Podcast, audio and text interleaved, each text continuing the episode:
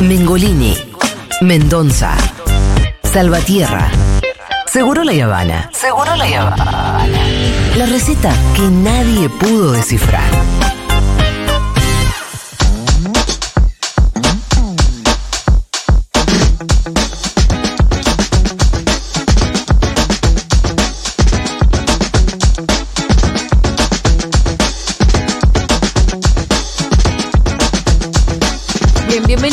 Vázquez. ¿Qué tal? ¿Cómo les va? ¿Bien vos? Muy bien. Muy bien. Ah, mira, sos el único. ¿En qué país vivís? Muy bien acá en Noruega. ¿Holanda? Ah, no, es cierto que en Holanda tampoco. no, porque lo estamos sacando para la gente que no sabe, lo estamos sacando vía telefónica. Vive en Igual, Nueva Zelanda. traeme- igual, che, la quiero en mi equipo. Traeme la derecha europea o no. No, lo que pasa es que la- eh, en Holanda gana un loco de derecha, pero no tiene por dónde ajustar como nos O sea, qué, sé Claro, yo. qué sé yo. ¿Qué le vas a sacar a los holandeses?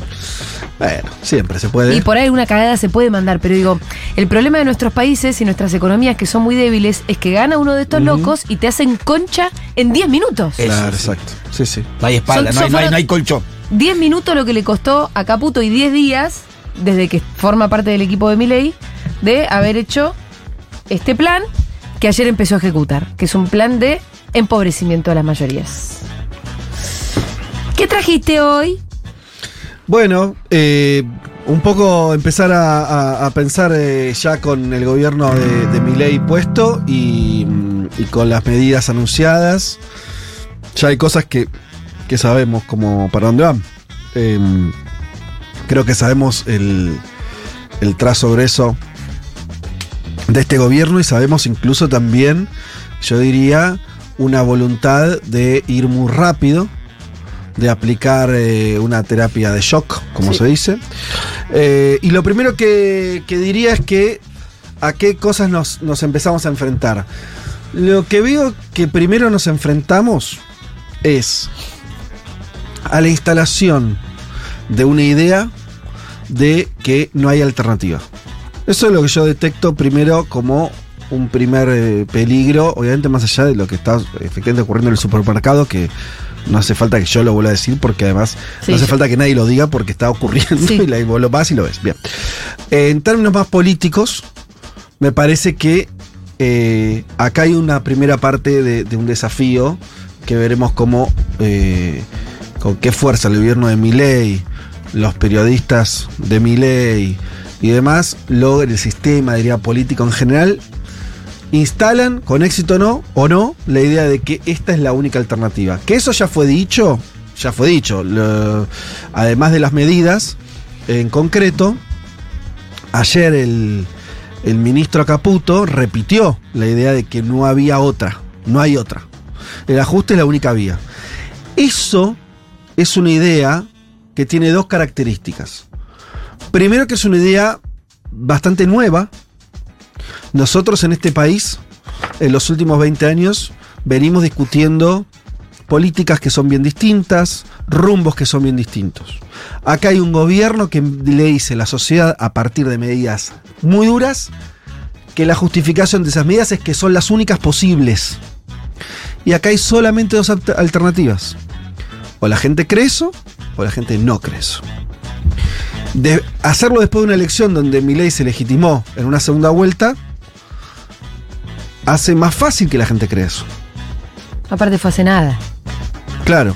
Entonces, eh, además de que tiene el respaldo que le permite hacerlo, es presidente, la gente lo votó, atrás de eso viene eh, algo, algo menos obvio, pero creo muy poderoso, que es esta instalación de, de la idea de que eh, la gente votó sabiendo más o menos lo que iba a hacer mi ley y la gente plebiscitó el ajuste y además el ajuste en términos técnicos, hoy ah, salían por todos los medios un montón de economistas y todos, incluso los que uno podría decir algunos heterodoxos, diciendo, bueno, había que ajustar.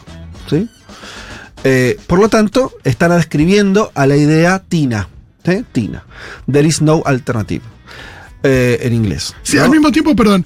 El La idea de Thatcher. Esa es la. Eso iba a decir. referencia. Tina, There is no alternative, es el eslogan del Partido Conservador Británico, que en esta. En este espacio lo hablamos, ¿se acuerdan? Eh, hace, hace poquito cuando hablamos que Milley podía ser Bolsonaro o Thatcher. Bolsonaro, en términos de, un debate más cultural y donde aplicaba medidas eh, de recorte parciales, o Thatcher, que venía a modificar estructuralmente el país. Y Thatcher no por casualidad es la que funda esta idea. No hay otra alternativa. ¿sí? Ese eslogan es el que yo veo que sacando este, la- la- la- las opiniones más este, intrascendentes, el que se mantienen todos los voceros del gobierno y los periodistas voceros del gobierno. No, pensaba que el mismo voto a mi ley tenía un componente de. Es la única, es la única alternativa. Mm. Mismo en, en la justificación del voto era, bueno, la única forma de que no estemos como estamos es esta. Claro, ahí creo que funcionó, está bien, eso complejiza, pero está bien que en el sentido de que eh, políticamente, como habían fracasado en las dos coaliciones tradicionales, la gente dijo, bueno, si esta no va, esta no va, lo único que me queda es votar a un outsider, a un loco, a alguien que me propone un abismo, pero al mismo tiempo al, al menos es nuevo.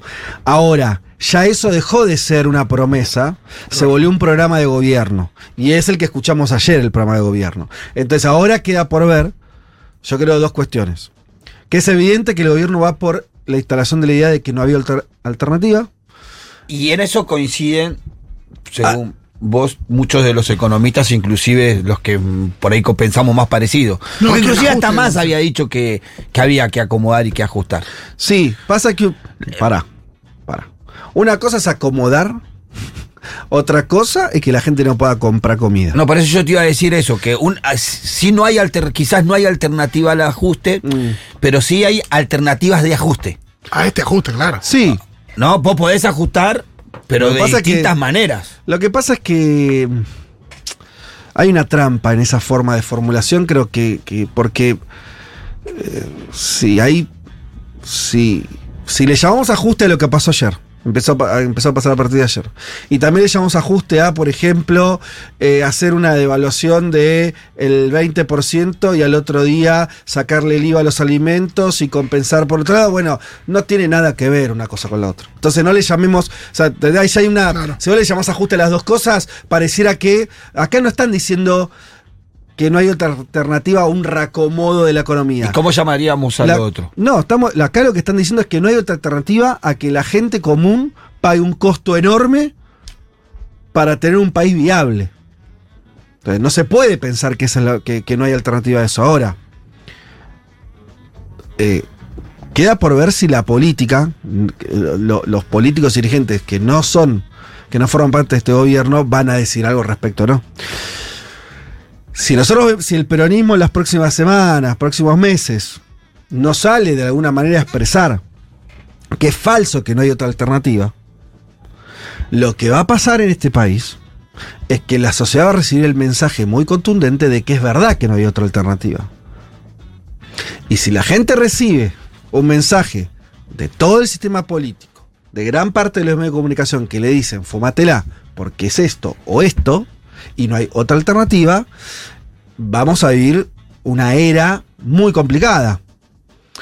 Eh, Hoy, por ejemplo, no, no, no, no, no se escucharon todavía voces desde el peronismo saliendo a opinar sobre las medidas de ajuste. no, yo al menos no escuché.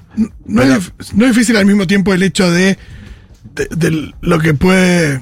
Nada, cómo puede repercutir eso, pues digo, a veces podría ser, ah, no sé, que Massa salga a decir algo. Y la gente va a decir, bueno, pero vos nos trajiste hasta acá, hasta la idea de. Totalmente, no hay, situación, difícil. no hay situación cómoda para la Claro. gente. así. Ahora, yo señalo una cosa que no es táctica. Te conviene o no te conviene mañana, te llenaron la cara de dedos el martes. A mí no me importa eso. En términos estratégicos, si acá no hay un sector de la sociedad con poder, y lo único que queda en ese sentido que no esté ligado a mi ley es el peronismo, o al menos un sector importante del peronismo, que diga, che, es mentira que no hay alternativa. No sé, vos dijiste masa, ponle masa diciendo, yo hubiera hecho otra cosa. Esto no es lo que yo hubiera hecho. No lo estaba diciendo. Ahora, si la sociedad que la idea de que esto era gane quien gane, hubieran aplicado más o menos lo mismo, lo que va a pasar es que habrá una legitimación tan alta del ajuste. Por más que después diga qué drama, los que se quedaron sin trabajo, por favor, los jubilados, tírenle unos caramelos, qué desastre, no importa. Si vos conceptualmente decís que acá no había alternativa, lo que va a pasar es que va a haber una legitimación muy importante de este programa de gobierno porque la gente con lógica va a decir, va a sentirse que efectivamente no hay, esto es la única eh, posibilidad. ¿Ocurrió esto ya en el país? Sí ocurrió. En los 90, el inicio de los 90 fue exactamente esto. Claro. Y acá el problema para mm, a los que tengan algunos años se van a acordar. Eh, Menem, que primero dijo el salariazo, no importa. Menem termina aplicando más o menos la idea de hay que ajustar muchísimo, hay que ir a algo, eh, hay que aumentar la desocupación y bueno, no importa porque la Argentina tiene que ser más eficiente, hay que vender las empresas públicas, no importa porque hay que bajar el déficit.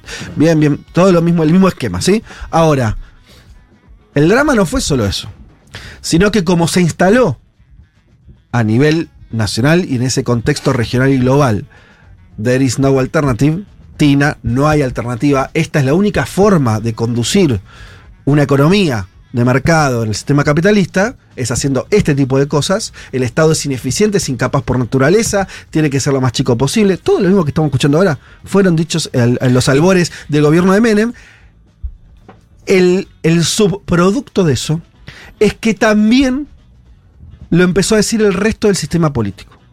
Chacho Álvarez Claro. también creía eso. Era el argumento para la inflación también, porque el problema era, Sí, ese- claro. era el mismo problema que ahora, la el, inflación. El radicalismo también dijo eso. De hecho, no casualmente, la única crítica habilitada que quedó al menemismo no fue su modelo económico, sino su prolijidad o no prolijidad, si La tal funcionario era sí. corrupto o no, si, La si la- frivolidad. las maneras.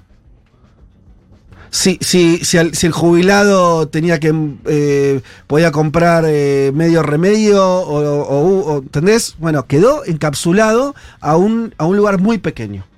Y sobre todo, todo hubo un consenso casi total, también de, de lo- de los medios de comunicación, insisto siempre, que también reforzaron esta idea que es esto no había otra, no queda otra cosa que ir hacia la convertibilidad y qué sé yo, y a lo sumo, las diferencias estaban en que quién lo hacía de forma más prolija.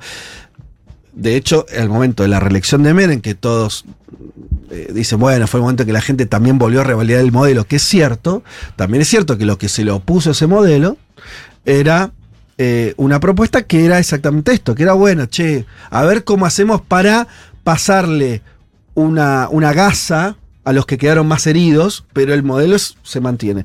Tan es así, esa fue la primera reelección. En el año 99 también, al final había un consenso Sobre eh, la convertibilidad. sobre la convertibilidad. Entonces, o sea, de la Rúa gana prometiendo Exacto. sostener la convertibilidad. Entonces lo que digo es, el drama, esto me estoy adelantando y ojalá que no sea Sí. así, que no sea así. Pero que es que esto que ahora nos parece una locura de un programa desesperado de alguien extremista, termine siendo esa, no hay alternativa, la, Sentido común. el sentido común del sistema, en principio, y por ende después la sociedad quede huérfana y diga, bueno, si todos me dicen que no hay alternativa, no habrá alternativa, y habrá que bancarse lo que se bancará. Y entonces, ¿qué es el otro subproducto de esto? Que los que se terminan oponiendo, al final son, ¿quiénes son? Los que efectivamente se mueren de hambre en términos casi literales, que no le queda otra, como fue en los 90, que algunos empezaron a, a, Sí, a- que a es reclamar. o morirte de hambre. Exacto. Pero, es- No pero, queda otra. pero queda, queda circunscripto a sectores Marginal. Más chiquitos, con poca representación política, con casi con muy poca representación social, cultural, mediática, eh, y, fa- y, y- y- y sectores políticos completamente marginales, ¿sí? Que, eh, que en los 90 era el pan nuestro de cada día, ¿no? Como que los que se oponían eh, frontalmente al modelo eran, eran personajes y, estructuras políticas muy pequeñas. Entonces, me parece que lo primero que, que está pasando es eso, o sea, es, es a lo que nos enfrentamos. Ojalá que no suceda. Me parece que hay elementos para pensar que eso no debería suceder, porque eh, si bien este gobierno, el que terminó, fue muy malo, y el kirchnerismo fue parte integral de ese gobierno, también hay un peronismo cosa que en los 90 no pasaba, que, podía, que puede mirar unos años atrás, que no son tantos, son 8 años, 10 años, donde efectivamente logró virtuosamente otra dinámica política con otra gestión de, este, de la política económica del Estado. Pero bueno, digo, porque en los 90 había que remontarse al 48, ¿no? A los 50. Tenías que irte muy atrás para decir, "S- es, es mentira que hay otra, que, que es la única alternativa. Acá lo tenés un poco más cerca. Pero el auto está medio chocado en ese sentido. Eh, pero bueno, ahí está el intento también de Axel, ¿no? Ayer me parece que. No, ayer no, ¿cuándo Anteayer. fue? Anteayer, que, que, que asumió como gobernador y empezó a, a jugar por lo menos la idea de la contracara respecto a lo que está. Pero no he dicho en estos términos todavía, ¿no? Tampoco digo que es el rol de Axel, no sé sí. quién lo va a hacer. Todavía no estaban anunciadas las medidas. Exacto, bueno, por eso veremos cómo se llevan todos con este escenario. Solamente advierto que me parece esto un peligro estratégico. Y después el otro que viene, que, me interesa, que estoy siguiendo, que viene pasando, es eh, que pasa siempre. ¿Se acuerdan ustedes que lo decíamos? eh, ¿Cómo se llama? Este. Que.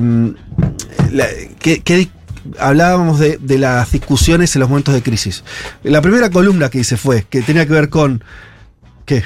No estoy pensando lo Ah. que estás diciendo. Ah. Te estoy ¿Qué? tratando de ayudar porque te veo que estás ahí. me No, no, acuerdo. no, porque me estaba acordando de la palabra. Que, que la primera columna que, que hicimos eh, ah, decía que los momentos de crisis eran momentos donde además había desunión eh, y mucho más debate.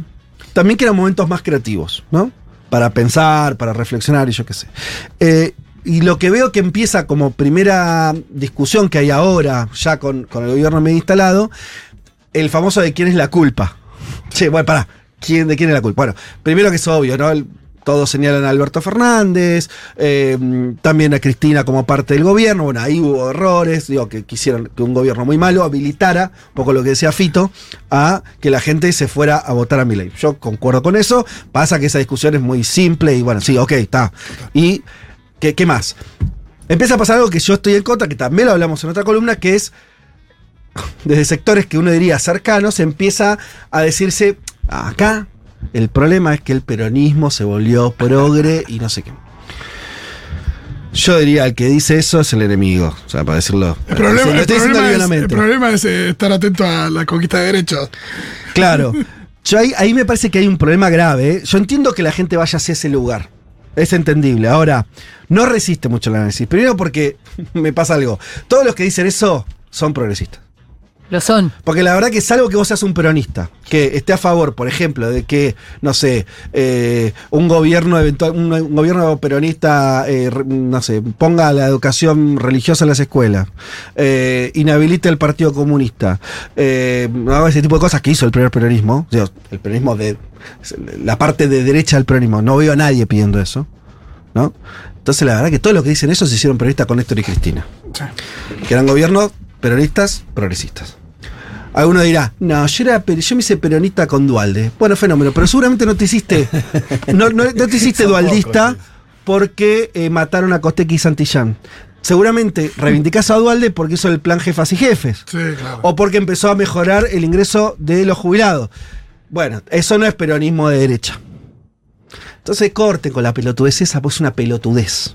No sé igual a quién le estarás Claro, hablando. Yo soy, yo soy sí, peronista de Ramón de- Puerta, sí, de la presidencia de Puerta. ¿No lo viste? bueno, porque vos entras muy poco a Twitter. Yo pero entro poco a Twitter y hay, mucha- hay una discusión ahí no, de me que pierdo, el la verdad, peronismo- digo, Julia, abre la puerta de Twitter y es como el upside down de Stranger Things para Sí, claro, no. No, pero hay un debate ahí en cuanto que vienen con ese chamullo de volvamos a las fuentes, al peronismo, que no, el progresismo no, no es el peronismo, hay que ordenar el pero, pero- peronismo no existe. Yo comparto con vos y me quedé grabado esa frase que una vez dijiste vos. No hay peronismo que no sea progresista. Desde su nacimiento, todo lo que hizo el peronismo fue progresismo.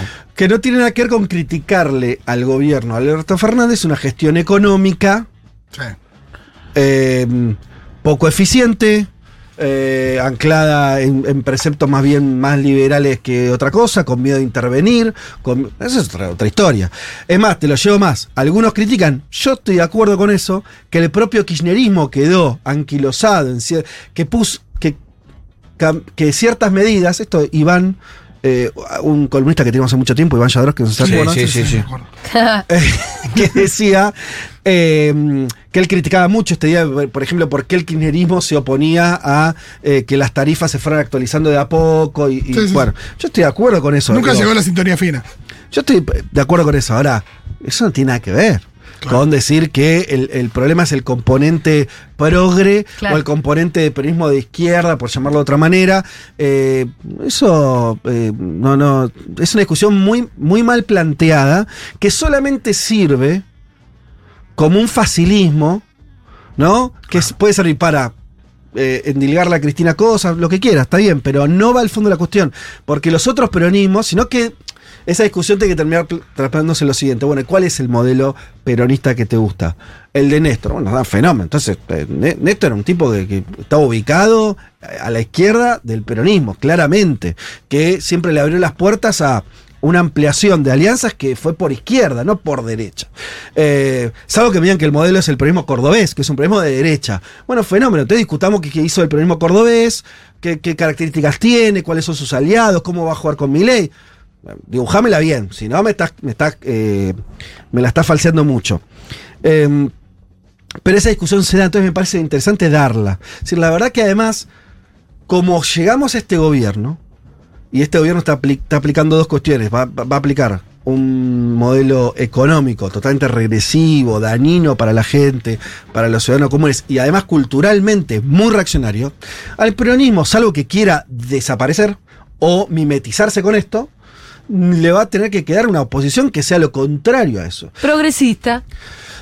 O sea, también, yo le digo, obviamente. ¿no? Además de- Ade- Además de los componentes peronistas que yo considero, también lo dijimos en esta columna, ¿no? Acá hay un aspecto que es distinto. El tema es que.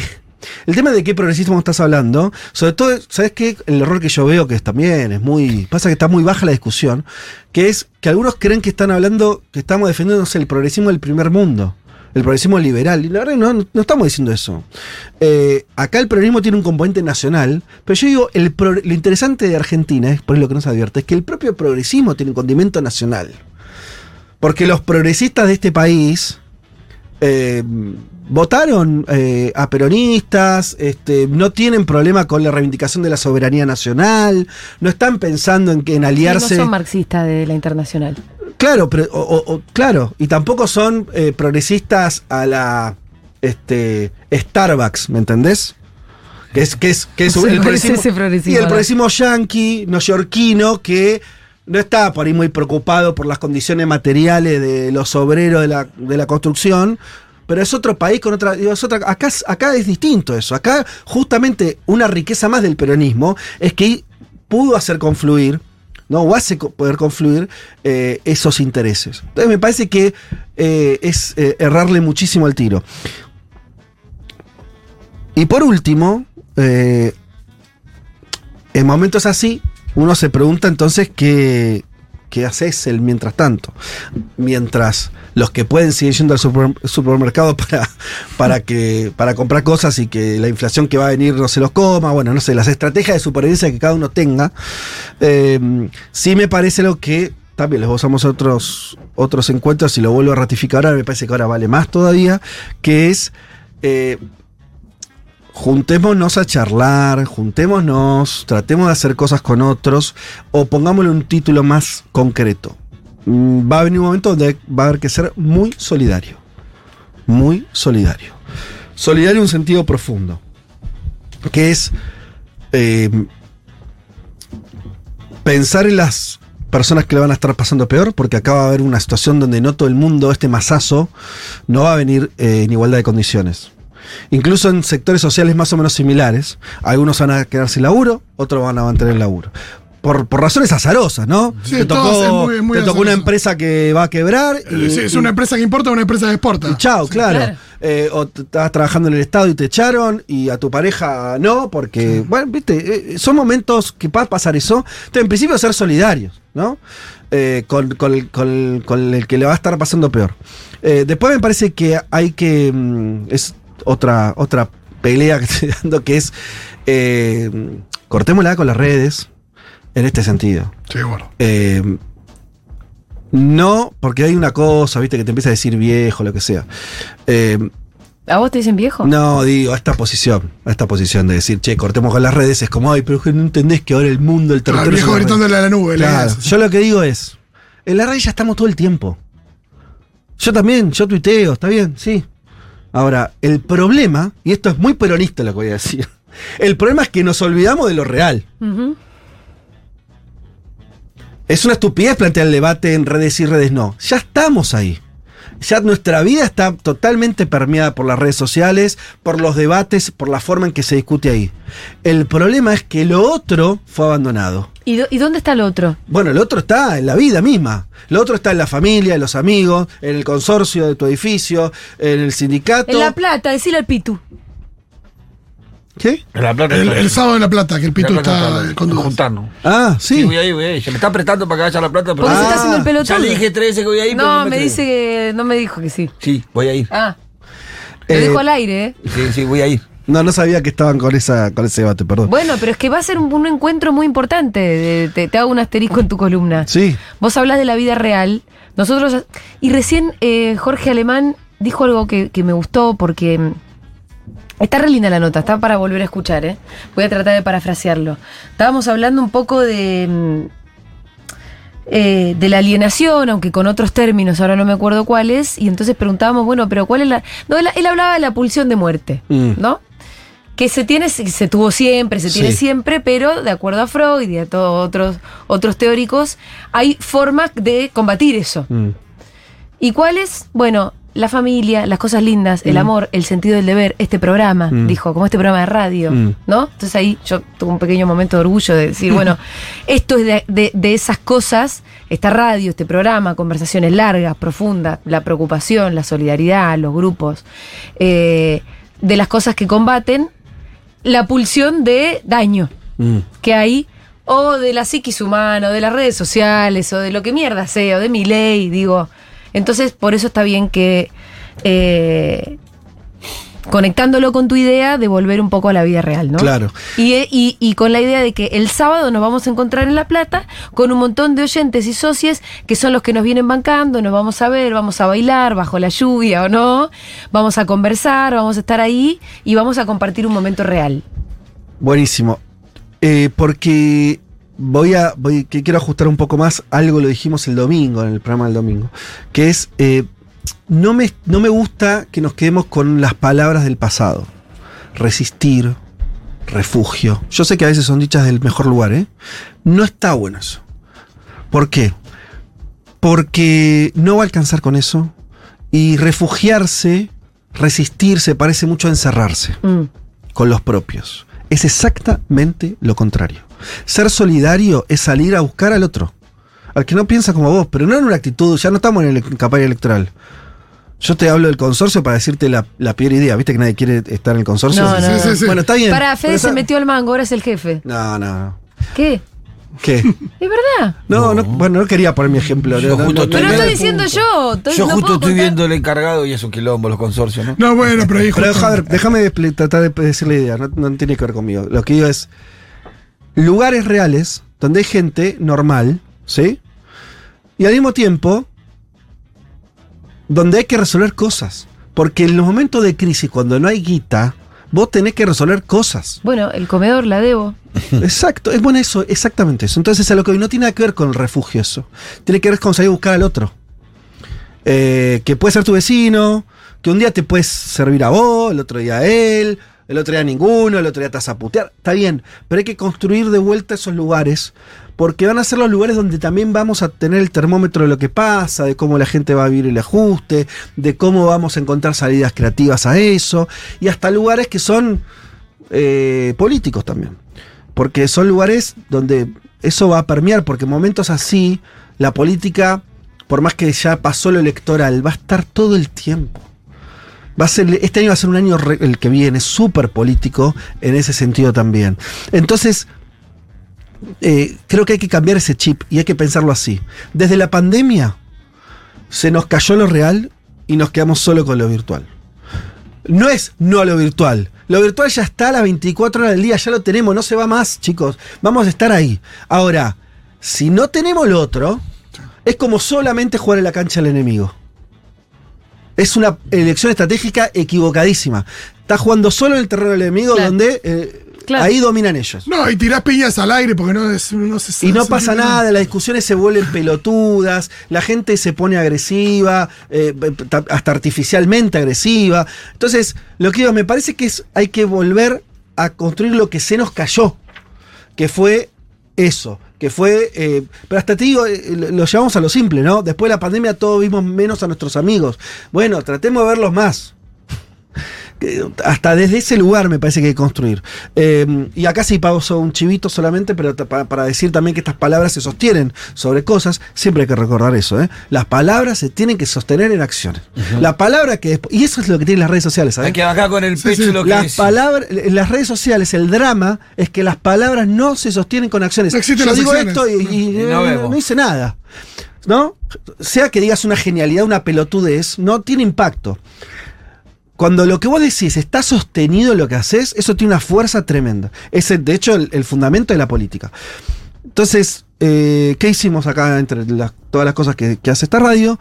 Eh, cuando fue el, eh, el evento de la película, ustedes saben que un montón, más de 500 espacios se sumaron, espacios en todo el país, culturales, sindicales, artísticos, a, transmi- a- a- a transmitir la película, a proyectarla.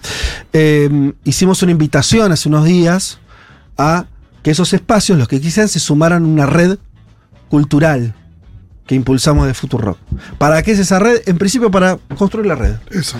Después, porque esa red puede ser un pie para que el año que viene hagamos cosas eh, juntos, como fue la peli de César, experiencias parecidas o distintas. Eh, creo que en un contexto de, de- de crisis profundizada todavía eso va a tener más valor. Eh, y como hacemos las cosas rápido, hicimos la convocatoria, ya se sumaron un montón de espacios, eh, armamos una pequeña web para que la gente pueda ir ahí, pueda inscribir su espacio si quiere, mm, se vaya enterando de las cosas que, que hacemos. Hay un pequeñito manifiesto que, que está colgado ahí, eh, que es laredcultural.org. ¿Sí? ORG. La red metiendo. cultural Para, para, punto org. para. Y ahí pueden, pueden entrar y, y, y- y chusmear. Y si alguno tiene un espacio de pertenencia que quiera sumarlo, se suma ahí. Nada, lo tiro. Eso. Habrá un montón de iniciativas parecidas, esperemos desde otros lugares.